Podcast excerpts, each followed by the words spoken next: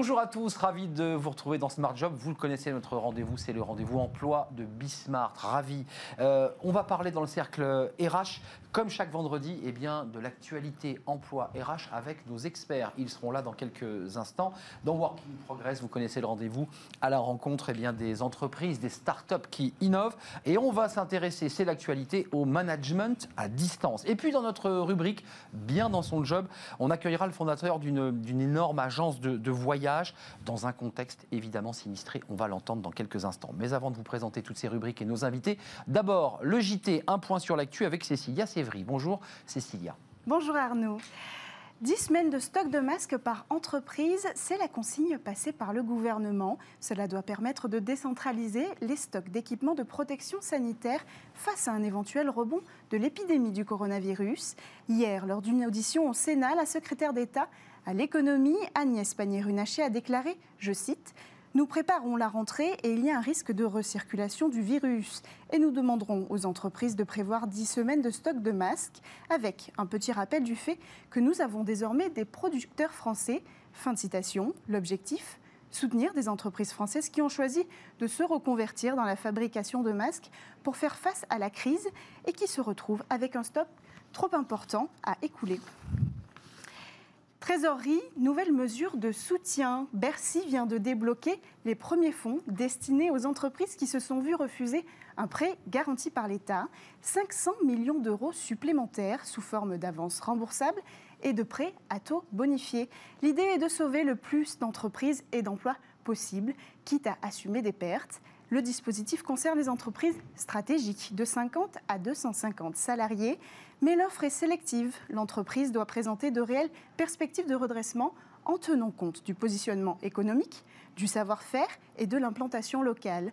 La mesure avait été annoncée mi-avril et deux entreprises situées dans l'Aisne viennent d'en bénéficier. Fraude au chômage partiel, la chasse est ouverte. Après avoir massivement indemnisé les entreprises pendant la crise, le gouvernement commence ses contrôles pour dénicher les tricheurs. 12 millions de salariés sont concernés par le chômage partiel sur ces trois derniers mois et la facture est élevée pour l'État, 31 milliards d'euros. Pour réduire les coûts, Muriel Pénicaud, ministre du Travail, veut effectuer 50 000 vérifications durant l'été. Et en cas de fraude avérée, les escrocs les escrocs risquent gros, pardon, au-delà du remboursement des sommes touchées pendant la fraude. Ils s'exposent à 30 000 euros d'amende et deux ans de prison, ainsi qu'à l'exclusion de tout dispositif d'aide publique, et ce, pendant cinq ans.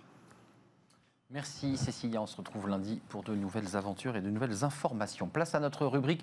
Alors elle porte mal son nom aujourd'hui, elle s'appelle bien dans son job et on, accueille sur ce plateau Philippe Richard. Bonjour. Je dis ça parce que vous êtes euh, un des trois cofondateurs d'une structure alors que le grand public ne connaît pas forcément parce que vous êtes, je dirais, en amont des grands voyagistes, des grandes marques de, voyage, Easya Travel, 400 collaborateurs euh, et évidemment votre axe principal c'est l'Asie, les cinq pays d'Asie, Laos, Vietnam, Birmanie, j'en oublie deux. Oui, Cambodge et Thaïlande. Et la Thaïlande. 400 euh, collaborateurs et en préparant cette émission, vous me disiez que, eh bien, déjà dans les pays d'origine, vous aviez coupé les contrats euh, parce qu'ils sont sous le, droit des, pays dans lesquels vos collaborateurs ont été accueillis. Bien dans son job, J'imagine que là, ça ne colle pas euh, notre titre aujourd'hui. C'est compliqué pour, pour celui qui vend des voyages depuis des années et qui me dit bah, Moi, je vis sur la trésorerie, j'ai pas le choix. Alors oui, c'est compliqué, euh, c'est une situation qui est complexe. Euh, parce que euh, on s'est retrouvé avec un arrêt complètement complet de l'activité depuis le mois de mars et le retour d'activité au mieux aura lieu normalement pour l'Asie parce que nous sommes sur du long courrier mmh. au mois d'octobre-novembre et nous devons, nous espérons fortement que le vaccin, qu'un vaccin viendra résoudre cette situation très rapidement parce que la situation d'un virus allant et venant euh, nous posera. Et on vient de l'entendre. Hein. qu'augmenter la complexité. Euh, d'un point de vue concret, euh, aujourd'hui, quelle est votre situation en tant que, j'allais dire, fondateur, président et DRH, puisque vous gérez en direct vos collaborateurs Qu'est-ce que vous leur dites Comment vous gérez une entreprise qui se retrouve au cœur d'une tourmente liée à un virus Alors, le discours qu'on a, en fait, il est, on, est très transparent, on ne leur cache pas la, la vérité on a une trésorerie qui nous permet de tenir un certain, un certain temps. Un an, un an à vide, normalement c'est à peu près ça. Surtout le groupe, bien sûr, parce que le groupe est avant tout asiatique. mais au-delà de ça, en fait, la première chose, c'est la transparence et puis leur expliquer que, que c'est aussi un moment où ce qui est intéressant, c'est le moment qu'on arrive à transformer avec les équipes ah oui. Sur euh, comment en faire aussi un, tremplin pour transformer l'entreprise et la rendre encore plus intéressante, la plus durable après la crise. Vous voulez profiter de l'occasion, c'est pas le bon mot, mais profiter de l'occasion pour... C'est ce qu'on fait. On a revu tous nos plans, toutes nos stratégies, notre vision. Euh, tout l'ensemble et on a retravaillé avec, euh, on a conservé en fait tous les cadres de l'entreprise, toutes les, toutes les personnes, euh, les postes clés et on a retravaillé ensemble justement toutes les stratégies sur tous les marchés et sur toutes les destinations. Stratégie, c'est-à-dire que vous les orientez développement durable, écologie, euh, oui, très, développement durable. Vert, Exactement, développement durable parce que nous sommes certifiés Travel Life, qui est un, un organisme de certification internationale basé sur, hmm. sur, sur les règles de, des Nations Unies. Euh, ensuite, euh, on retravaille en effet on travaille de plus en plus, il y a une demande de plus en plus importante pour du tourisme durable, pour du slow travel, euh, et on travaille beaucoup dans ce sens-là. Et puis surtout, on, a, on essaie de retravailler aussi avec, nos, avec nos, clients sur le, sur le positionnement de futur, sur le fait de refaire des produits, faire des nouveaux produits qui seront intéressants, sachant qu'on anticipe à coup sûr un monde après qui ne sera pas le même qu'avant l'aide de l'État vous a été utile? J'irais l'amortisseur social vous a été utile? beaucoup. Oui. En France, énormément. Ça nous a permis de conserver toutes nos équipes en France, euh, ce qui représente une dizaine de personnes. Mais euh, c'est très, très bien. Et, je tiens à souligner la chance qu'on a euh, en France d'avoir ces soutiens, parce que le PGE a été ultra rapide à être mis en place. ça a pris à peine un, ou deux mois, ce qui est ultra, très agile, ce qui est très agile, ce qui est extraordinaire. Euh, quand on regarde euh, ce qu'on parlait tout à l'heure, c'est l'Italie a fait des effets d'annonce qui ont été immédiats. Là, ils vous demandent de l'aide. Et par contre, voilà, aidez-moi. Par contre, maintenant, euh, la mise en place est beaucoup plus longue et laborieuse. Mais je vous pose la question. Il y a les aides de l'État, c'est l'ingénierie, il, il, y a le dialogue avec vos collaborateurs, maintenir le lien et puis inventer. Vous qui avez créé cette agence parce que vous êtes un voyageur, parce que vous aimez l'Asie, vous, vous, posez des questions sur euh, le voyage demain Parce que c'est vrai qu'on nous dit euh, les avions, faut arrêter, c'est polluant. Euh, est-ce que vous êtes en train de vous interroger fondamentalement même sur la notion de voyage? Oui, on s'interroge à coup sûr. Il y a pas, on n'a pas d'autre choix, puisque c'est la réalité. On est, on est voyagiste, on est entrepreneur, mais on est aussi citoyen, et je suis aussi père de famille. Donc pour et vous êtes aussi venu en vélo. je suis venu en vélo. Voilà, pliant, non mais il faut le dire. Exactement. En fait, le, je, pense que le, tourisme, et c'est nous faisons du tourisme loisir, pas du tourisme d'affaires. Mhm. C'est un tourisme de rencontre et c'est un tourisme qui est important et qui est utile. Mhm. Euh, qui, n'est pas primordial économiquement euh, pour, la, pour la planète, mais qui est très utile. Et euh, là-dessus, je, je, pense que le tourisme de demain sera durable ou ne sera pas. À savoir que les, toute la filière va devoir retravailler, repenser son, métier notre métier, de façon à avoir cette durabilité. Donc avec des chartes, des exigences Avec des chartes. Euh, avec les hôteliers, avec les réseaux, avec, les avions? Tout ça. Donc vous êtes en train de travailler parce que la question du moteur d'avion, elle est posée. Oui, on travaille. Nous, ça fait déjà euh, quelques années qu'on travaille. Je vais vous parler de, Travel Life, qui est une euh, certification internationale. Mm. On travaille beaucoup là-dessus. Et ça fait, et on revoit tous nos, tous nos process et tout l'ensemble. Et c'est un travail qui est en profondeur. C'est pas, il ne s'agit pas de faire des greenwashing pour dire euh, allez, stop. Bien sûr, bien sûr. Euh, il, en va, il en va de votre avenir aussi de secteur d'activité. Ah, complètement. D'un mot, parce que le, temps file à toute allure, euh, vos clients aujourd'hui, je veux aller au Laos, mmh. qu'est-ce que vous lui dites? Alors, pour l'instant, je dirais. Euh, non, euh, non, c'est pas possible. Non, pour l'instant, c'est pas possible. D'accord. Euh, c'est pas possible. il y a des personnes qui voyagent, mais c'est plus parce qu'ils ont des familles, des familles des deux côtés. D'accord. je pense que là où ça sera possible, ça sera au mieux, ça sera pendant l'automne, octobre-novembre. Que vous évoquez. Voilà. et il est possible que ça puisse continuer s'il y a une nouvelle vague, la fameuse deuxième vague, cette épée de Damoclès. Que vous craignez euh, évidemment. Euh, qu'on craint, mais qui est euh, qui n'est pas sûr, parce que ce virus nous a nous a réservé déjà beaucoup de surprises et on le découvre au fur et à mesure. Donc il n'y a pas visiblement de vérité sur ce virus. C'est évident. on apprend en marchant. Avec donc on apprend en marchant, c'est exactement ça. Hum. Et on estime qu'au pire, ça peut revenir au mois de, au mois de mars de l'année prochaine. Merci Philippe Richard, je vous souhaite euh, bon vent, parce que c'est ce qu'on dit aux marins, aux voyageurs. Euh, Isia Travel, avec les collaborateurs, évidemment, vous vous emmenez dans une nouvelle dynamique. Ça redémarrera bah, pour ceux qui aiment l'Asie euh, à l'automne, comme on dit, octobre, novembre. Vous reviendrez nous parler d'ailleurs de, avec grand plaisir, la suite. Et, Merci. On vous, et on vous remercie beaucoup. Merci, merci à vous. tout de suite, la suite de nos programmes, évidemment, dans, Smart Job, c'est Working Progress. Vous connaissez notre rendez-vous à la rencontre eh bien, des, des entreprises, des start-up qui inventent le travail demain. C'est tout de suite.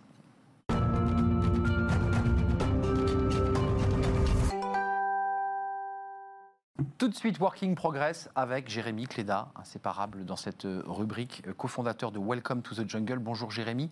Euh, on part au pays des entreprises et de tous ceux qui finalement inventent le, travail de demain dans, cette rubrique. Et on, parle justement de management à distance. Alors avec qui êtes-vous venu aujourd'hui? Oui, exactement. En fait, on parle beaucoup de management à distance depuis le, confinement, mais est-ce que c'est vraiment le cas? Est-ce que c'est que depuis trois mois? Euh, on a l'impression qu'en fait, euh, ce management à distance, il existe depuis toujours. Je, vous rappelle juste un chiffre, hein, euh, une, étude de, Harvard en, 2018. quand vous êtes en open space, vous avez 73% de temps en moins qui sont consacrés aux interactions physiques avec vos collègues, et vous avez 67% de temps en plus passé à communiquer, mais via messagerie et email. Donc en fait, on est déjà en management à distance. Mais en tout cas, voilà, chez, euh, chez Swile, c'est sûrement un sujet que, euh, qui est très connu. On a euh, Anne-Carole Kuhn, qui est la directrice marketing de, de Swile, avec nous pour en parler. Peut-être juste, juste un mot sur Swile. Hein. Swile, c'est donc une startup qui d'ailleurs vient de lever 70 millions d'euros. Vous avez réinventé le, le, ticket resto et aujourd'hui vous allez dire plus loin avec toute une application pour permettre de favoriser la cohésion d'entreprise, potentiellement à distance, euh, et toutes les interactions entre, entre collègues. Racontez-nous, Swile, en, quelques mots, euh, pourquoi? Pourquoi ce concept? Bah alors, À la base, en effet, euh, comme l'a dit Jérémy, euh, c'était la disruption du marché des titres restaurants. Mmh. Un classique, ça c'est un, vieux classique de l'entreprise. exactement, un classique, mais surtout, l'enjeu c'était d'adresser la cohésion au moment de l'heure du déjeuner. Donc ça, c'était quand même assez atypique. Donc on a commencé évidemment par cette pause déjeuner. Et donc là, on est en train d'ouvrir à l'ensemble des moments de la vie en entreprise. Donc du matin au soir, avec cette application justement qui va adresser tous ces moments. Mmh. Donc c'est quoi? C'est de la convivialité? Exactement, c'est de la cohésion. Et donc le mot swile, c'est la contraction de smile at work, donc le sourire au travail toute la journée grâce à cette cohésion qui va être favorisée avec des cagnottes gratuites, des remboursements, des événements et tout un plein d'événements autour du quotidien des employés. Bah, donc c'est pour ça que ce sujet de créer du lien en entreprise, c'est un peu votre, votre ADN, votre, raison d'être. Et du coup, vous le vivez aussi euh, en tant que manager. Je crois que d'ailleurs vous-même, hein, vous avez 25 personnes. Oui. Euh, et d'ailleurs, ce chiffre, il a évolué euh, en très très peu de temps, hein, de 1 à 25. Exactement, en 12 mois, oui. Donc voilà, donc c'était très rapide, y compris pendant le confinement. Comment alors on, gère ces équipes? Vous êtes en plus une, une société qui a, qui a, différents bureaux. Vous êtes à Paris, vous êtes à Montpellier. Comment on, on gère ça au mieux? Alors, on, gère ça avec une culture euh, managériale très forte et une culture euh, d'entreprise euh, très forte. Donc, en effet, on a plusieurs bureaux. Montpellier, Paris, on a 35% des équipes qui sont en full télétravail. donc, 100% de télétravail, ça va s'augmenter. Ça, c'est le Covid ou vous étiez déjà dans cet déjà esprit-là? pré-Covid. après le Covid, je pense qu'on va aller encore au-delà. Donc, on avait déjà l'habitude de travailler à distance. Et je pense que les facteurs clés de succès de ce management à distance, c'est surtout évidemment une grosse confiance dans ses collaborateurs. On, donne une grosse responsabilisation des managers donc, euh, et de toutes les équipes euh, de leurs projets. Donc ça, c'est très important. Et on a une très bonne communication. Par exemple, on a un seul outil de communication qui est Slack. On n'utilise pas les mails. Aujourd'hui, généralement, le problème, c'est que vous recevez à la fois des mails, à la fois euh, des messages dans vos outils de messagerie. Multisource, on sait plus Exactement. Où on va. Et donc, du coup, l'information se perd. Nous, on a un seul axe qui est celui-ci. Donc, toute l'information se trouve au même endroit. Et donc, ça favorise justement bah, la centralisation et la meilleure coordination euh, de l'information. Il y a une question qui s'est pas mal posée ces, derniers mois, notamment pour les entreprises qui recrutaient beaucoup. Je pense Oui. que c'est votre cas. Oui. Euh, des gens qui arrivent et qui n'ont pas du tout cette euh, culture-là. Euh, donc vous avez déjà une culture performante pour le management à distance. Comment aussi on fait Ouais. pour des gens qui ont connu un univers complètement différent ouais. et qui se retrouvent un peu euh, déboussolés? Alors, on fait beaucoup de choses euh, pré euh, arrivée des collaborateurs. Donc, dans le process de recrutement, justement, on teste beaucoup euh, cette appétence à pouvoir euh, s'adapter euh, à ce nouveau Oui, mode de C'est travail. un critère clé dans votre. Oui, vous les choisissez aussi Exactement. parce que c'est compliqué sinon. Voilà, et on leur donne en fait les bons outils. Le sujet, c'est que souvent, euh, on, on choisit des outils collaboratifs, mais il y a généralement une partie de l'entreprise, si vous avez 15% qui utilisent euh, Asana, 30% qui utilisent Notion, euh, et le reste qui est encore sur un autre outil, ça marche pas. Donc nous, on fait en sorte d'avoir une adhésion des outils pour que justement tout ça fonctionne.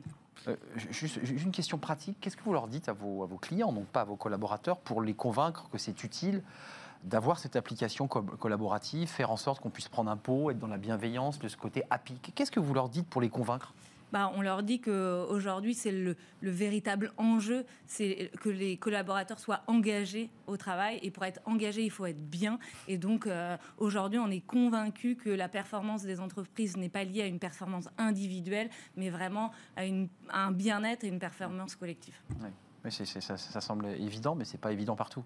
Non, et puis surtout qu'en ce moment, il y a, il y a beaucoup de, de détracteurs, en tout cas de gens qui disent la culture d'entreprise, c'est quelque chose un peu intangible, irrationnel. euh, Hmm. Elle, elle le vit que quand les gens sont euh, dans une pièce euh, autour d'une table. Euh, comment justement euh, on peut encapsuler cette culture, la faire vivre à travers une application, euh, qu'elle soit sur ordi, sur mobile Euh, Quels sont un peu les, les- les défis à ça? Bah, les défis, c'est encore une fois construire une vraie culture d'entreprise. Avec cette application, vous allez pouvoir euh, célébrer beaucoup de succès. En fait, ce qui est important pour engager les collaborateurs, c'est de célébrer justement les succès de l'entreprise. Célébrer, c'est aussi les partager. Exactement, Ouais. les partager, les succès ou rien que les anniversaires. Donc vous allez recevoir des notifications pour célébrer vos anniversaires professionnels ou personnels. Comme à l'école. Comme à l'école. Ouais, mais c'est vrai. ça fédère en fait, ça fédère et ça va permettre de rencontrer des gens avec lesquels vous n'avez pas l'habitude de communiquer au day-to-day et tout, ça va être très vertueux euh, dans une culture Mais je le dis sans globale. humour, euh, on amène un petit gâteau, c'est-à-dire qu'on coupe, il y a un partage de parts de gâteau. C'est ça aussi l'idée. Oui, on peut organiser un événement commun, on peut regrouper justement euh, différents collègues. Et alors, le, le- en tout cas, moi, je, en tant que dirigeant, par exemple, je me pose Ah oui. une question. Euh, quelles sont les, les actions, en tout cas les, les- les sujets qui sont le plus plébiscités par vos, par vos, par vos utilisateurs? Euh, Qu'est-ce qui euh, euh, Hmm. crée le, le- le plus de liens selon vous?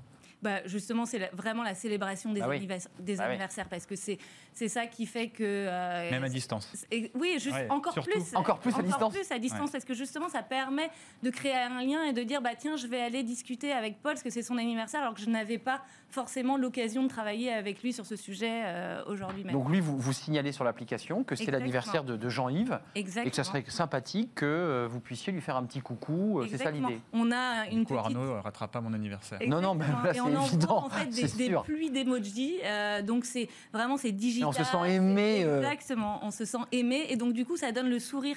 Et en fait des gens qui même chez eux euh, on reçoivent l'amour de leurs collègues, euh, bah du coup ça crée une envie d'aller plus loin euh, dans l'entreprise et, et, et tout ça c'est très très vertueux. Et, et- et d'ailleurs, si on reprend un peu l'histoire de Swile, vous êtes parti des tickets resto. Euh, la cohésion, on voit qu'il y, a- il y a aussi un côté, euh, ça vient en fait du, du partage, du, du déjeuner. euh, Oui, c'est un moment de partage pour le coup. C'est voilà, ouais. Est-ce que, est-ce qu'après il y a, il y a d'autres sujets que, que vous aimeriez euh, euh, développer? Que- que- Quelle est un peu la, la- la vision après derrière, euh, derrière tout ça? Bah, la vision, c'est vraiment de faire une app euh, unifiée pour les salariés et donc euh, adresser vraiment tous leurs moments de vie. Donc on va aller plus loin dans les avantages salariaux parce qu'il y a les titres resto, mais là on est en train de lancer également les titres cadeaux.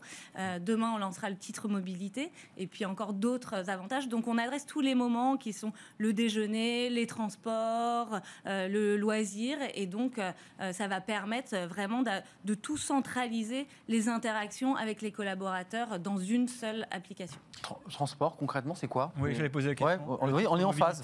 On, on en a beaucoup parlé euh, ici. Euh, Ouais. Concrètement, qu'est-ce que, vous mettez derrière ce, ce mot? Bah, euh, la même chose, en fait, la possibilité, euh, chaque entreprise va pouvoir subventionner une partie des déplacements Oui. des collaborateurs. Donc, on- dans cette même carte, qui sera la carte Swile, qui euh, incorporera tous les avantages, bah, vous pourrez prendre votre trottinette, votre vélo en libre service, et ça décrémentera, bah, du coup, euh, l'argent que vous avez Ouais. de votre employeur pour financer. euh, Carte unique dans laquelle une multitude de services sont rangés en fait. Exactement. C'est vraiment l'innovation, c'est de pouvoir justement avoir tous ces services dans une seule et même carte. Ça, c'est passionnant. Euh, avec donc de la technologie, puisqu'on a parlé beaucoup de bien-être, de joie, de partage, mais en backup, vous avez quoi Des ingénieurs qui travaillent sur le euh, sur l'idée de mettre dans un tout petit objet autant de, de- de services? Oui, c'est, notre parti pris, c'est de mettre la technologie au service de euh, la cohésion. Et donc, on a en, en effet une grosse équipe d'ingénieurs qui travaillent au quotidien sur cette application. Merci, merci Anne-Carole Cohn. Vous êtes la, la CMO, alors ça c'est le, le- le mot anglais, directrice marketing de Swile. Merci une beaucoup. entreprise qui a grossi très rapidement, on vient de, de l'entendre, avec cette petite carte et ce désir de partage. Euh, merci. Euh, on continue, Jérémy, si vous le voulez bien, avec euh, Travailler demain à la rencontre d'une start-up, une autre entreprise. On va aussi parler eh bien, d'organisation et de rituels d'évaluation. C'est tout de suite.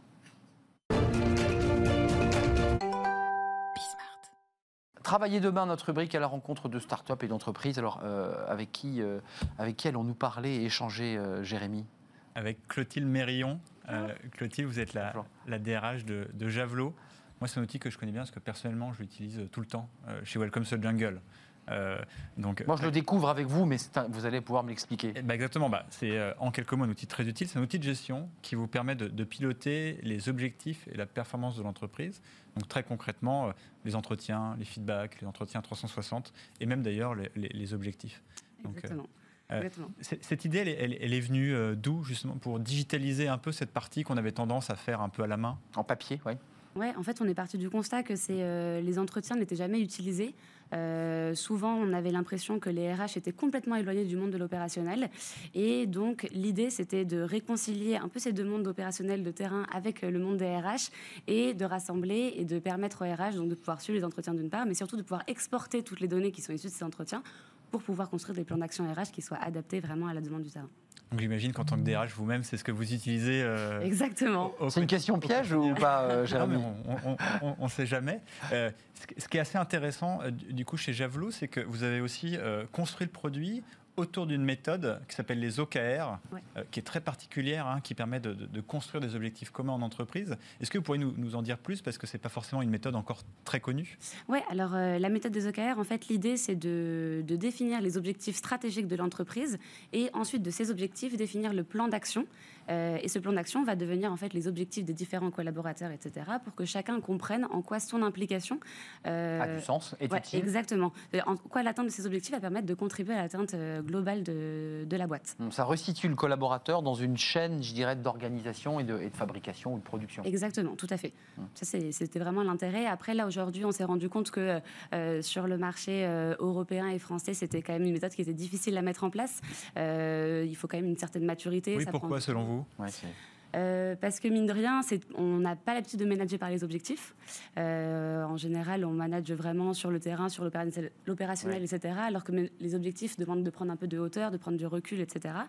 Euh, donc c'est une méthode qui est difficile et qui en plus, la méthode des OKR demande à ce que les euh, la méthode soit vraiment impulsée par les dirigeants, impulsée par les fondateurs, impulsée par tous les managers, euh, Ouais, pour, que ça, pour que ça se décline voilà, bien au niveau des collaborateurs. Et donc, ça prend, ça prend du temps, ça demande des rituels à mettre en place, qui est parfois un peu difficile à mettre en place. Donc, c'est pour ça qu'on a Rituel de rencontre, de réunion, de reporting, c'est ça Il y a- tout à fait en fait des rituels pour mettre à jour les objectifs, pour les suivre, pour les ajuster, pour avoir un vrai effet d'apprentissage euh, d'une période à l'autre, etc. Et euh, donc on, on s'est rendu compte que c'était un peu euh, difficile de mettre ça en place. Donc aujourd'hui le produit c'est plutôt sur la partie entretien euh, qui est vraiment le cœur du produit puisqu'on s'est rendu compte que euh, y avait un vrai sujet sur cette partie-là. Donc aider les managers à préparer les entretiens, Exactement. à centraliser l'info, etc. Ça, hein? Exactement. Avoir, euh, vraiment que le, le temps d'échange soit pertinent, qu'il y ait une vraie préparation qui soit faite en amont et qu'il y ait Ouais. une vraie que ce soit vraiment utile et que ces entretiens aient du sens puisqu'on va récolter l'information pour construire des plans d'action derrière. Alors, pe- peut-être un mot sur les OKR, parce que moi, je, euh, nous-mêmes d'ailleurs, la situation que vous décrivez, c'est une situation qu'on vit chez Welcome C'est intéressant parce qu'il y a des. Non, mais c'est vrai que c'est difficile. Ça, fait miroir. C'est difficile parce que même de, de réfléchir à des objectifs globaux de boîte et ensuite les décliner Bien pour sûr. tout le monde, c'est- complexe. Euh, on a l'impression, on a beaucoup de gens qui nous ont fait aussi ce, ce retour ces dernières semaines, que euh, maintenant qu'on est à distance, manager euh, de manière opérationnelle comme avant, en, suivant plus à la tâche, c'est compliqué et d'ailleurs c'est inefficace. Euh, est-ce que justement, quand même, en fait, euh, revenir à manager à l'objectif, à donner un sens commun, c'est peut-être pas aussi la solution pour ce qu'on vit actuellement Dans ce contexte, en plus, oui. Et, et, Bien sûr. vit en télétravail? Oui, ouais, en effet, c'est sûr que c'est essentiel, même les générations le demandent, de savoir sur quoi on les attend, qu'est-ce qu'ils doivent faire, etc. Donc avoir des objectifs qui soient clairement définis, c'est essentiel. Et en effet, peut-être que euh, avec ce contexte-là, ce serait pas d'avoir des objectifs annuels qui en fait sont rapidement obsolètes, mais d'avoir des objectifs peut-être plus trimestriels, etc. qu'on va revoir plus régulièrement et qu'on va plus davantage suivre en tout cas. Le management euh, à l'objectif par l'objectif, moins du management de contrôle. Exactement, tout à fait. Hmm. C'est l'évolution de toute évidence dont, dont, on parle beaucoup. On espère. en tout cas, vous l'espérez chez euh, Welcome to the Jungle. Merci, merci beaucoup euh, d'être venu, Clotilde Mérillon. Vous êtes la, DRH de Javelot, donc on a bien compris que vous utilisiez vous-même Javelot. C'est une information essentielle, cette plateforme modulaire, et vous nous l'avez développée. Merci à vous trois. Merci à Jérémy. On se retrouve lundi, hein, c'est bien ça, mm. pour une nouvelle rubrique Working Progress. D'ici là, portez-vous bien. À très bientôt. Et puis tout de suite, évidemment, c'est notre cercle RH avec nos experts. Vous savez, les, experts du, vendredi après cette cette courte pause.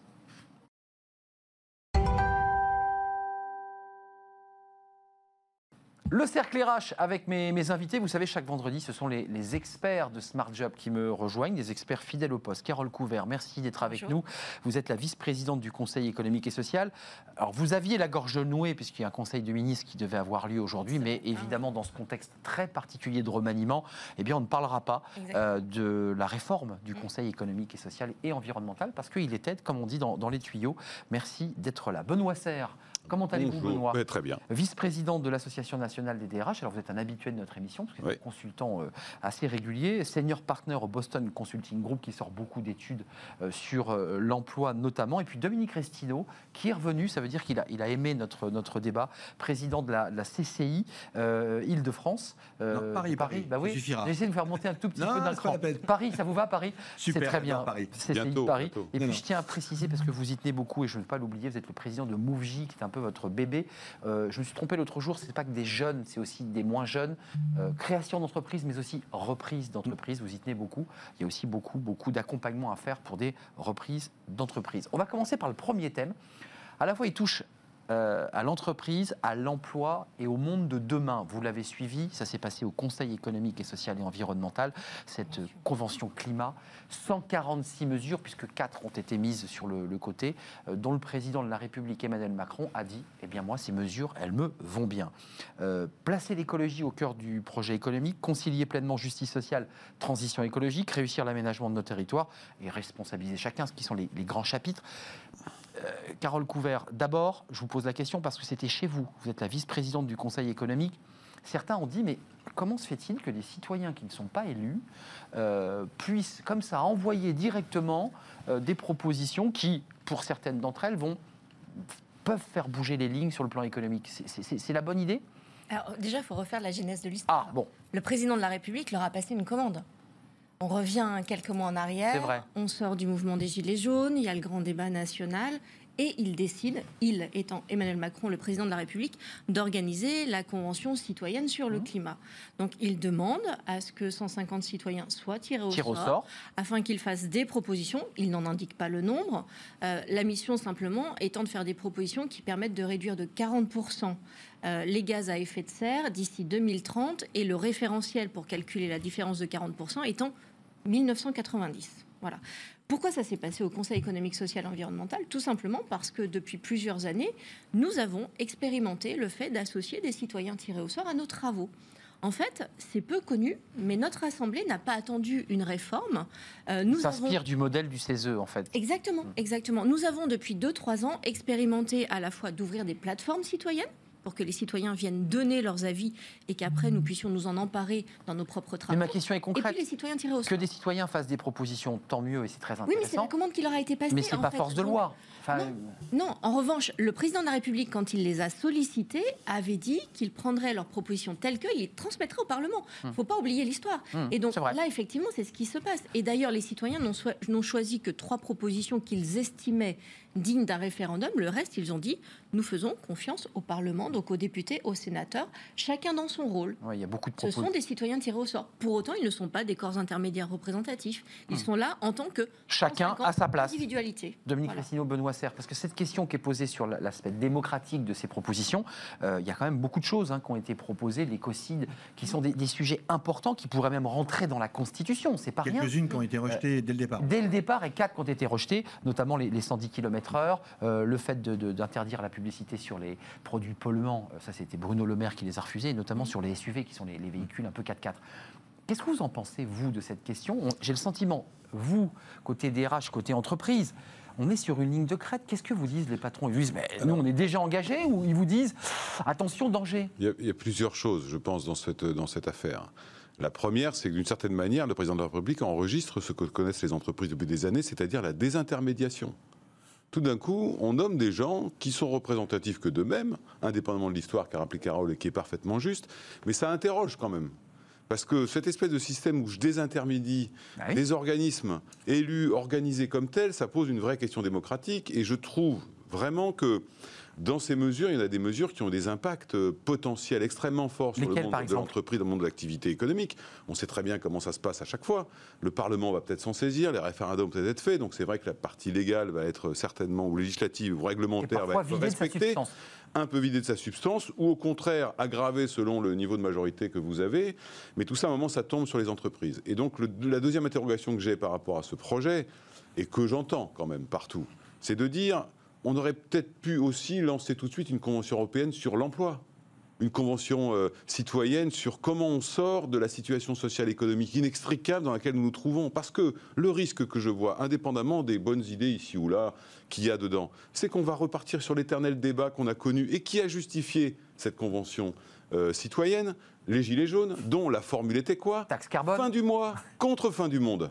Il faut sortir de cette espèce d'opposition fin du mois, fin du monde, parce qu'on n'y arrivera pas. Eh bien, je trouve même si dans les intentions justice sociale et, climatique, je, noté, hein, je suis hein. d'accord, mais quand vous regardez les, mesures, il y a quand même beaucoup de mesures euh, euh, climatiques et assez peu euh, de mesures sur la question de la justice sociale, mmh, parce que c'est un sujet beaucoup plus compliqué et puis qui n'est pas de même nature. Je crois qu'il faut faire attention à ça. Et alors comme DRH et puis comme acteur un petit peu de cet univers-là, moi je rêve qu'un jour on arrête d'opposer le monde économique, le monde social et le monde environnemental. Sinon, on s'en sortira pas. C'est exact. Et c'est un petit peu la limite. Une forme de radicalité, vous voulez dire, chez certains oui, écologistes Oui, mais c'est un peu la euh, limite que je vois euh, à, la, à cette convention et à, la reprise, un peu comme ça, in extenso de tout. C'est qu'on va recréer des oppositions. D'ailleurs, il suffit de regarder les réactions qu'on entend ici ou là. Heureusement, c'était un bon exemple.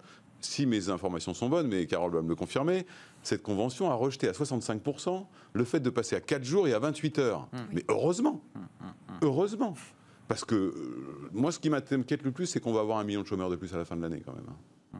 Oui, il était 35% à soutenir cette mesure. 35%, donc la majorité a considéré que les 28 heures n'étaient pas la, ligne à suivre. C'est quand même la limite de l'exercice. Mais euh, je précise qu'il y a une aide supplémentaire de 15 milliards d'euros, ça c'est sur le site oui, c'est bien. Euh, sur deux ans pour la mise en place d'un fonds de transformation écologique, c'est important de l'économie française.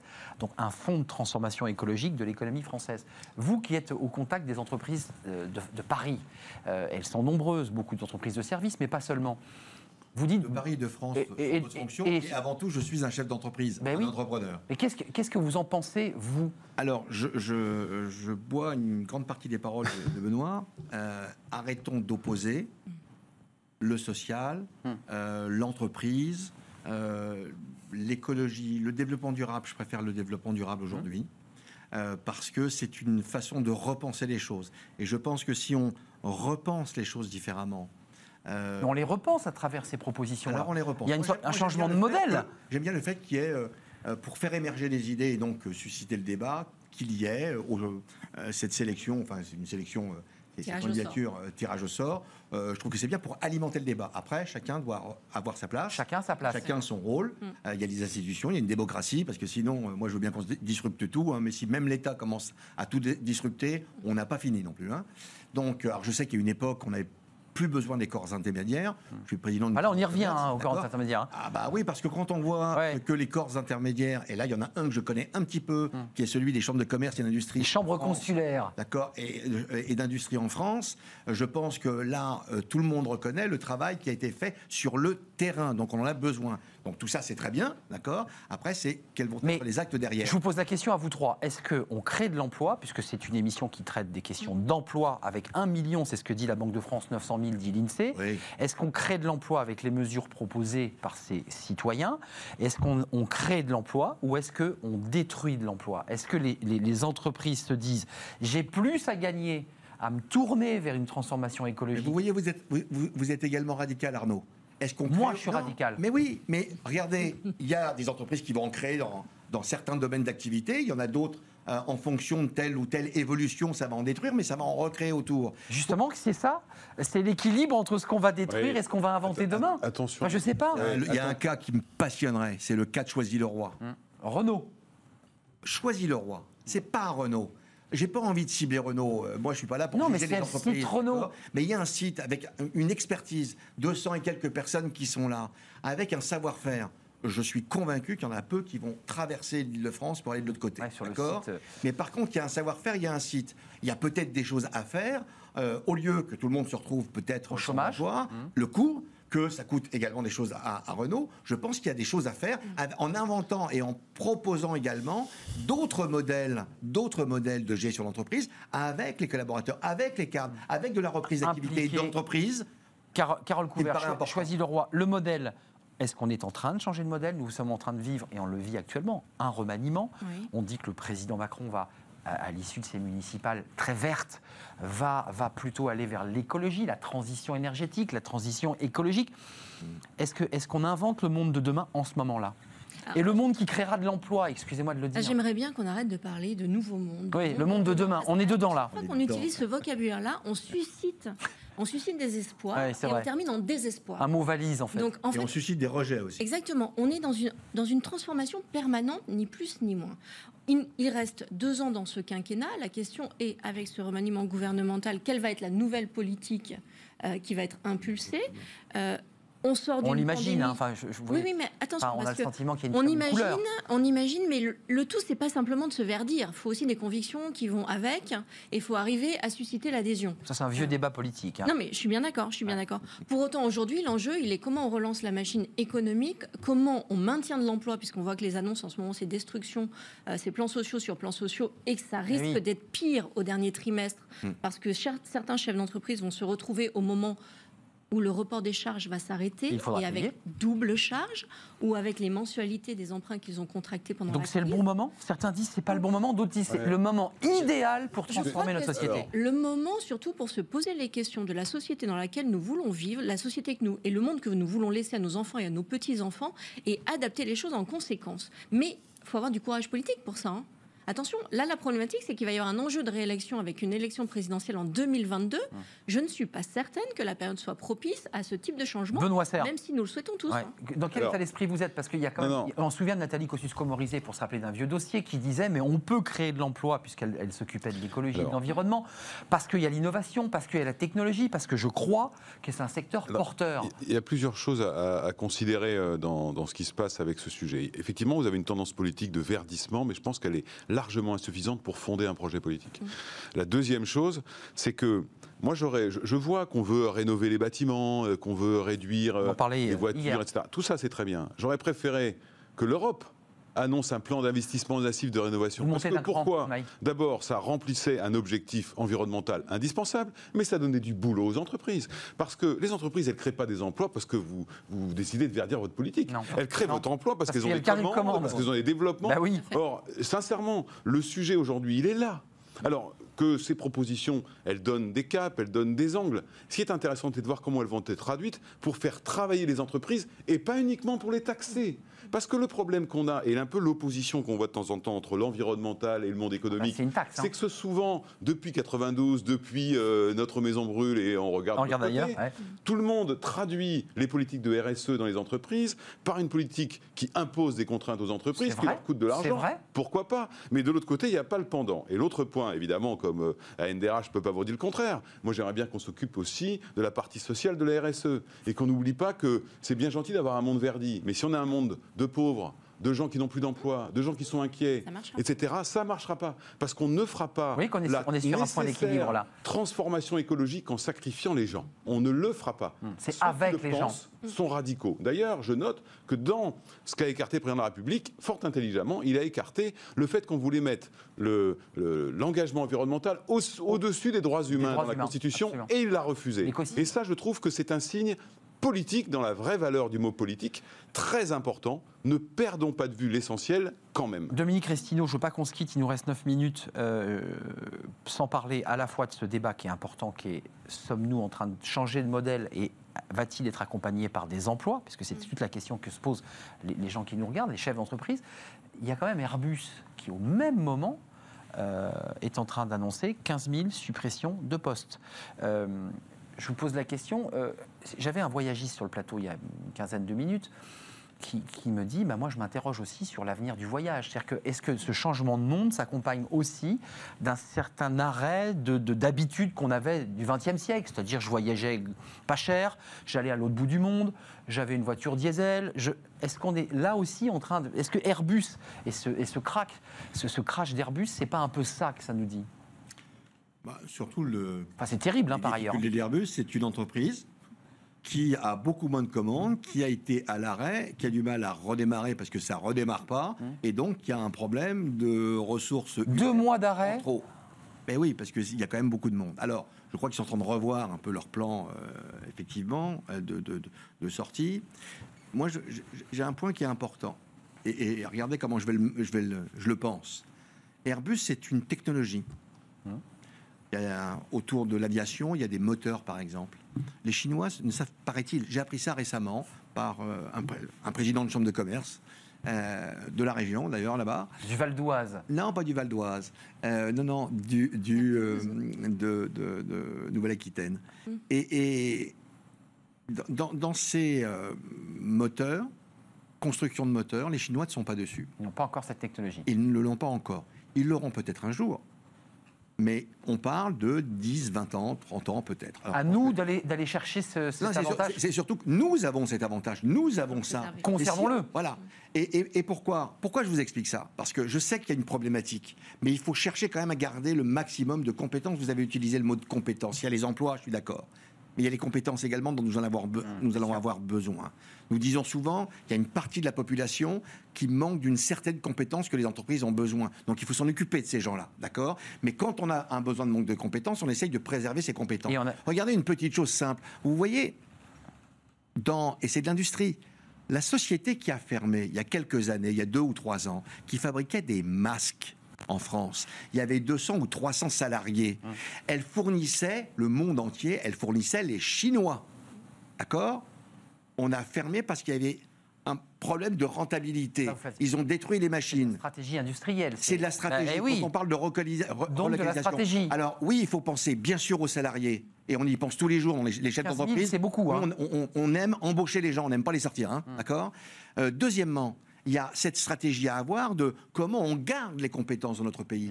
Comment, effectivement, en ce moment, ça va être c'est difficile et ça sera encore plus difficile dans les mois à venir. Mais ça, c'est des enjeux qu'il faut prendre en compte. Carole Couvert, Benoît avec de l'environnement et choisis le roi. Quel bel exemple de faire du recyclage. Euh, le, crash Airbus, euh, c'est terrible parce que ça fait un effet loup. Il y a à la fois une volonté de transformer le monde et puis il y a une entreprise qui est un fleuron français qui dit très calmement c'est 15 000 collaborateurs qui vont partir. Ça pose la question aujourd'hui des aides publiques qui sont sur la table et du fait qu'elle ne soit pas conditionnée. Euh, nous, ça, fait partie des sujets sur lesquels nous avons travaillé au CESE, au Conseil économique, social et environnemental. Et aujourd'hui, nous partons du principe que ces aides publiques qu'elles soient nationales ou qu'elles soient dans les régions, doivent être assorties de conditions et notamment de conditions autour du maintien de l'emploi. Parce que sinon, finalement, c'est votre. On ne peut pas toujours faire le maintien de l'emploi. Non, non, mais, mais il y a quand même quelque chose en ce moment qui peut paraître indécent pour le grand public. C'est quand on entend des milliards qui sont donnés et derrière qu'on entend des annonces de milliers de suppressions d'emplois. Parce qu'on mélange tout. Oui, mais on mélange tout. Il y a eu le débat sur les dividendes notamment. Je pense quand même que c'est un sujet sur lequel il faudra que nous travaillions. Il ne s'agit pas d'opposer. J'ai jamais été dans cette théorie-là. La conditionnalité des aides. Je, pense qu'à un moment donné, il faut expliquer les choses. S'il doit y avoir des efforts à faire, dont acte. Sauf que chez Airbus, ils en font depuis des années. C'est un leader européen. Hmm. Donc ils ont l'habitude d'une politique d'efforts. Euh, certes, il y a eu des avions qui se sont moins bien vendus. C'est aussi une explication au-delà de l'arrêt. Deux mois d'arrêt de Covid et une entreprise aussi Mais là, tous les syndicats sont vent debout. tous les syndicats sont vent debout et dénoncent la casse sociale vers laquelle on se dirige. Benoît Serre, ces changements de monde, excusez-moi, j'utilisais le crash d'Airbus aussi, parce qu'on était sur l'écologie en se disant bah, on est en train de basculer sur autre chose, et ce qui va cartonner, c'est le vélo électrique, c'est d'autres filières, ou est-ce qu'il faut sauver Airbus? Parce qu'aujourd'hui, ces avions, il faut le dire, sont polluants, et beaucoup de personnes disent mais c'est fini les voyages au long cours. Non mais, ça, pose une question de philosophie. Non mais il y a le cas d'Airbus. Euh, j'entends l'opposition qu'on peut comprendre. Et les sous-traitants. Qu'on peut comprendre entre euh, l'aide publique et le fait qu'il licencie. Airbus est confronté à une situation économique qui la mettrait potentiellement en danger si elle ne réduisait pas ses charges. C'est aussi simple que ça. Je veux dire qu'on peut pas, on, le verrait le DRH qui s'exprime. Non, mais sincèrement, voilà, moi j'ai malheureusement, parce que c'est mon métier, j'ai eu à gérer ce genre de choses. Il y a un moment une réalité. Le, système boursier est, comme ça. Vous avez des entreprises qui annoncent, personne ne comprend. On comprend que personne ne comprenne. Seulement, ces entreprises ont un système de résultats qui se dégrade, qui, en fait des proies sur le marché boursier. Mmh. Donc ça, c'est ça, c'est une réalité. Maintenant, sur la question euh, de l'emploi et des compétences. Je, partage tout à fait, et c'est un enjeu central pour pas se retrouver demain dans cette situation-là. Si vous additionnez la transformation écologique, la crise actuelle, la digitalisation, je pense que l'urgence absolue c'est maintenir l'employabilité des gens. C'est quoi l'employabilité des gens? C'est pas maintenir leur emploi c'est maintenir leur capacité à en trouver un. Parce que vous n'empêcherez jamais une entreprise de modifier ses ressources humaines sur un certain nombre de choses. Mais en revanche, ce qui est dramatique, c'est ce que j'appelle les exclus internes de l'entreprise. C'est des gens dont plus personne ne s'occupe depuis des années. Et les chambres de commerce sont bien placées pour développer de la formation avec les écoles de commerce, etc., qui existent. et les organisations syndicales ont un très grand rôle à jouer là-dedans. Parce qu'il ne faut plus jamais se retrouver dans des situations où on va devoir se séparer des gens pour des raisons objectifs économiques, mais dont on sait que ces gens-là ne retrouveront pas d'emploi, non pas parce qu'il n'y en a pas, mais parce qu'ils n'ont pas les compétences. Donc la question de l'employabilité, elle est absolument centrale. L'employabilité, c'est... La situation d'Airbus, c'est une chose, et des autres entreprises qui les ont annoncées, il y a des objectifs... Et puis, le dernier point. Ils ont tous annoncé des départs majoritaires, des départs avec accord majoritaire, volontaire, des départs en, en retraite, etc. Donc, à ce stade, on n'a pas ça. Et je rejoins Carole sur l'engagement du politique. On n'arrête pas de le dire. Et j'ai eu l'occasion, non, non, et j'ai eu l'occasion de le dire d'ailleurs dans les sphères ex-gouvernemental, parce qu'il n'y a plus de gouvernement. Oui, c'est vrai qu'on peut le dire, il n'y a pas de gouvernement. Donner un avantage aux entreprises qui font le choix des départs volontaires, des ruptures conventionnelles collectives, des accords de performance collective, par rapport à celles qui choisissent le modèle contraint et violent qu'on appelle le PSE. On nationalise pas toujours cette mesure. L'État dit pas pour sauver notre fleuron euh, européen, puisque c'est un fleuron européen, français et européen, on met le paquet, en nationalise ou on laisse Partiel, c'est une partie de. C'est un peu ça. Hein. C'est un peu ça. C'est ça. Mais c'est un bon outil. Oui, mais excusez-moi d'y revenir. Il nous reste malheureusement trop peu de temps, mais il y a eu le chômage partiel. il y a quand même 15 000 collaborateurs, pour les raisons qu'évoquait Benoît Serre, qui vont passer à la trappe. excusez-moi. Il y a les mesures de chômage longue durée qui vont rentrer en vigueur pour les deux années à venir, qui vont pouvoir servir d'amortisseur. Pour autant, du coup, je pense que c'est l'occasion, et c'est là où on peut peut-être tous se retrouver, de travailler ah, à des logiques de euh, compétences, mais au niveau de bassin d'emploi, et pouvoir assurer des transferts de salariés entre grands groupes, TPE. Ça revient à choisir le roi. Logique de territoire. non, mais c'est l'exemple de choisir. Bien sûr. Parce que, parce que sinon, il n'y a pas de solution. Mais excusez-moi. Puisque jamais la logique de territoire doit primer. Exactement. Euh, ce qui choque, la, réforme qui, permettait à des entreprises. oui, mais rapidement la réforme qui permettait à des entreprises, qui l'ont fait d'ailleurs, de créer des CFA communs. Oui. Ça, c'est très intelligent. Bah Sur des territoires, il faut que les entreprises créent des CFA communs pour créer les compétences ou faire acquérir les compétences. Maintenant, l'apprentissage peut se faire plus tard. De, de manière à ce que les gens ne se retrouvent pas dans une situation où, un, crise économique, et deux, crise de leurs compétences, donc de leur attractivité d'emploi. Hmm. C'est ça le sujet. Moi, je suis reste convaincu que de même que les chefs d'entreprise préfèrent recruter que licencier, les gens préfèrent trouver un emploi que pas en trouver un. Bien sûr. Donc euh, voilà, il faut, il faut être pragmatique. et pour revenir sur le sujet d'origine, sur la Convention européenne sur le climat, vous voyez que ces sujets-là, c'est cela dont j'aimerais bien qu'on parle un peu plus. D'ailleurs, non pas que je méprise la transformation écologique, mais bon, euh, on n'a pas encore inventé le moteur électrique, puisqu'il y a un vrai débat sur la façon. Il y a un sujet, mais euh, on ne l'a pas, ce moteur. Donc on n'est pas en capacité de, voler sans kérosène. Du coup, la question sous-jacente, c'est aussi notre capacité à être agile, que ce soit au niveau des organisations, au niveau du dialogue social, pour accompagner toute cette transformation. Et, et là, Et là, il va falloir faire des efforts chacun. Mm, mm. Et je crois que cette période-là va s'ouvrir devant nous et ça peut être une belle opportunité, non pas pour un nouveau monde, mais pour transformer ce que nous connaissons et finalement faire quelque chose de plus juste, de plus équitable, où chacun trouve sa place. Pour tout simplement s'adapter avec l'environnement avant de changer le monde, avant tout ça, essayons de faire un pas vers l'autre. C'est compliqué ces concepts. Le monde de demain, le, monde change devant nous en fait. Hein. pour répondre à la question tout à l'heure de Benoît et de Dominique, il y a un lieu par excellence en France où on arrive à concilier économique, social et environnemental, c'est le CESE. Voilà. Vous avez cette maison, utilisez-la. Hum. Mais, mais utilisez-la, c'est la vôtre. Elles font exactement la même chose. Je pense qu'il faut qu'on se parle. Et il va falloir qu'on se parle davantage. Et la NDRH, bien, bien. chacun évidemment. Lançons un débat sur le nouveau dialogue social. ça, c'est un vrai bon sujet.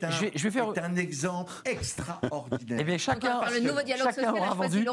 On aura découvert évidemment intensément le CESE, la NDRH et surtout choisi le roi avec euh, Dominique ah Crestino sur ce site Renault sur lequel il faut mener une réflexion et vous êtes en train de travailler dessus. Le nouveau dialogue social, on va le faire avec vous, chers experts parce que je tiens beaucoup évidemment à, revenir sur ces questions qui vous tiennent à cœur. Merci d'être venu dans le débat des, experts de, Smart Job. Carole Couvert, merci, vice-présidente du, CESE. Merci Benoît Serre, vice-président de la NDRH, avec un article à lire dans les colonnes du Figaro euh, et, de l'opinion, pour être extrêmement précis. Puis Dominique Restino, vous êtes le président de la CCI Paris Mouv'J, euh, votre mouvement. Et entrepreneur. Et entrepreneur, vous y tenez beaucoup. Merci de votre fidélité. Tout de suite, ces fenêtres sur l'emploi, mais c'est à la découverte eh bien, de l'écrivain, de l'auteur de, Smart Job et je l'accueille dans quelques secondes. L'écrivain, l'auteur de Smart Job, chaque vendredi, vous connaissez notre rendez-vous. C'est une petite collection qui se met doucement en place. Avec moi, Alexia de Bernadi. Merci d'être avec nous. Vous êtes alors, euh, vous n'êtes pas un auteur, un écrivain, vous êtes lancé dans ce livre passionnant, moteur d'engagement, 365 actions pour mieux travailler ensemble, édition Marabout. Je pitch votre histoire rapidement. Vous avez créé une entreprise euh, auprès des, enfants, de l'activité autour des enfants, que vous avez revendue euh, à un groupe plus important. Et c'est à l'occasion d'un choc, j'irais presque émotionnel, euh, un moment de votre vie très particulier, que vous vous êtes dit, je veux transmettre ma part d'expérience. Et vous êtes allé plus loin parce que non seulement il y a votre expérience, mmh. mais il y a aussi tout un travail de recherche. Racontez-moi comment est né ce livre et, pourquoi vous l'avez fait? Oui, alors moi j'ai toujours, euh, depuis 20 ans, voulu travailler euh, pour contribuer à un monde meilleur. Et donc la précédente expérience euh, que vous avez présentée en, témoigne. Et effectivement, je viens d'une famille d'artistes, même si je suis ingénieur, business school, je viens d'une famille d'artistes hyper engagée. Et je me suis dit, mais finalement, j'ai constaté que les gens autour de moi n'avaient pas ce niveau d'engagement parce que leur, travail n'était pas forcément passionnant. Et je me suis dit, mais comment faire? Quelle est la solution? Et n'étant ni consultante ni coach, mais vraiment euh, start-upeuse depuis 20 ans, euh, ayant le sens de l'action, je me suis dit, bah, je vais aller récolter la façon dont les vrais gens euh, génèrent cet engagement autour d'eux, comment est-ce qu'ils font? Donc j'ai interviewé 250 personnes. Des entretiens, des vidéos, et ce qui est intéressant dans votre livre, c'est que vous démarrez aussi par la parole des experts, des phrases clés, de Lao Tse à des philosophes, à des auteurs, qui viennent en fait poser une problématique, puis ensuite vous la développez mmh. à travers les entretiens. Et puis ce qui est assez amusant d'ailleurs, c'est que vous laissez la place pour le manager, pour le collaborateur. Dans ce livre, il peut écrire, il peut préparer, il peut noter des choses, donc il peut être lui-même acteur de ce livre. Moi, de ce que j'en tire de cet ouvrage passionnant, c'est que vous nous décrivez l'être humain parfait. c'est assez incroyable. C'est une éthique, un respect du bien-être, une hygiène de vie. Enfin, oui, alors il faut C'est l'être parfait. parce qu'en fait, j'ai une pression incroyable. en fait, il y a une méthodologie derrière. Effectivement, on évoque 12 leviers pour générer de l'engagement, et ces leviers euh, sont nés de la richesse et de la variété des personnes interviewées entre les experts et les vrais gens. Euh, il y a, si je vous demande quel est le manager que vous rêvez d'avoir entre des leaders comme Steve Jobs, Coluche, Dalai Lama ou Aimé Jacquet, on voit qu'il y a des profils de managers très variés. Donc l'idée n'est pas d'être à 100% euh, dans cette méthodologie, mais se dire allez, moi je, je j'ai besoin de travailler mon optimisme, j'ai besoin de travailler ma culture de l'action. Allez, j'y vais, j'ai 40 actions, c'est parti. Il y a plein de choses très concrètes, des choses qui sont à la fois amusantes et on se dit incroyable. Euh, modélisez la vie de la maison. Mettez une plante, euh, faites un petit goûter, comme on fait à la maison quand on est en week-end. Mettez des chaussons. Je me suis dit, tiens, oui, pourquoi pas J'ai peut-être venir en chaussons, ça se verrait pas d'ailleurs. Euh, et puis après, il y a des choses plus, plus, plus concrètes. Habituez-vous à sourire, soyez dans l'empathie, dans l'écoute, laissez des égaux à côté. Puis il y a une petite phrase que j'ai trouvée extraordinaire dans un, tête de chapitre. Elle, ne m'a même pas dit bonjour. Ça, c'est intéressant. Alors, en fait, c'est toute la complexité de, cette méthode. C'est qu'en fait, ça, c'est la, phrase que le plus grand nombre de personnes m'ont dite. Et c'est celle qui paraît le plus cucu si on l'annonce comme ça euh, devant un client. Et pourtant. Et c'est pour ça que j'ai voulu euh, faire venir des experts, des chiffres clés, parce qu'en tant qu'ingénieur, j'ai besoin de KPI pour démontrer qu'effectivement, la force du bonjour, c'est vraiment euh, le plus important. Quand on regarde en ce moment en confinement, les, tous les collaborateurs, les managers se sont retrouvés en visio, parfois la caméra coupée. Comment finalement je transmets la force du bonjour qui va créer cette envie de travailler ensemble, l'envie d'écouter la suite, l'envie d'être créatif. Donc finalement, ça, c'est vrai qu'on pourrait le résumer par la force du bonjour. Mais derrière, il y a plein de techniques euh, très précises et très puissantes pour y parvenir. Avant de nous quitter, quel conseil vous donnez aux managers, aux chefs d'entreprise qui parfois n'arrivent pas à rentrer en relation avec leurs équipes parce que, bah, vous le dites dans votre livre, ils ne sont pas souriants, ils ne sont pas dans l'empathie, ils sont un peu refermés, mm. ils sont rigides, ils sont durs. Là, dans ce livre, il y a comme ça de bouffées d'oxygène. C'est quoi les conseils que vous leur donnez Les deux conseils clés? Alors, euh, il y a euh, dans le top 2 euh, des bonnes pratiques, vraiment ce qui est très très important, et même à distance dans un visio, visioconférence, c'est de véhiculer sa reconnaissance, par exemple, en commençant sa réunion en disant bah, Je voulais vous dire bravo parce que votre présentation était formidable, les chiffres ont été atteints, mais surtout, pourquoi est-ce que j'ai cette reconnaissance? Ça m'a aidé à aller plus vite, ça va euh, permettre à l'entreprise de En quoi ça m'a été utile, moi, voilà, exactement. et, voilà, exactement. Ça, c'est très important de véhiculer sa reconnaissance. Et euh, le symétrique, c'est qu'en fin de réunion, c'est hyper important de structurer un moment de feedback. C'est finalement, qu'avez-vous pensé de cette réunion? Si on devait le refaire, on ferait comment? Euh, De 1 à 5, comment vous notez euh, le temps, l'efficacité que vous avez passé ici? Donc ce qu'il faut, en fait, c'est outiller les managers. Et c'est pour ça que j'ai créé la WeBox, qui est la déclinaison digitale du livre. vous en avez pensé quoi de cette interview? Alors, je me suis dit que j'allais vous poser la question. je vous ai bien eu. Alors oui, alors, alors ben, moi, de 1 à 5, je dirais, je dirais 4. Bon, c'est pas mal. Parce que, en fait, voilà, ça s'est organisé un peu rapidement, mais j'ai trouvé que les échanges étaient fluides et puis que ça m'a paru très sympathique et que vous avez lu le bouquin. J'ai lu le bouquin. Et donc, ça signifie que vous êtes intéressé au sujet. C'est le moindre des respects qu'on doit à ceux qui écrivent des livres. Euh, Alexia de Bernadi, vous êtes souriante, vous êtes exactement ce que raconte votre livre, c'est-à-dire dans l'énergie et, dans la transmission. Euh, moteur d'engagement, 365 actions pour mieux travailler ensemble. C'est un livre à la fois très riche euh, en termes de documentation et très utile sur le plan pratique. Je vous invite évidemment à le lire. Il est sorti chez Marabout. Voilà, c'est la fin de notre émission. J'ai été ravi de partager ce moment avec vous. Euh, on se retrouve lundi évidemment pour nos nouvelles aventures dans Smart Job. D'ici là, bien restez fidèles au programme de Bismart. Bon week-end.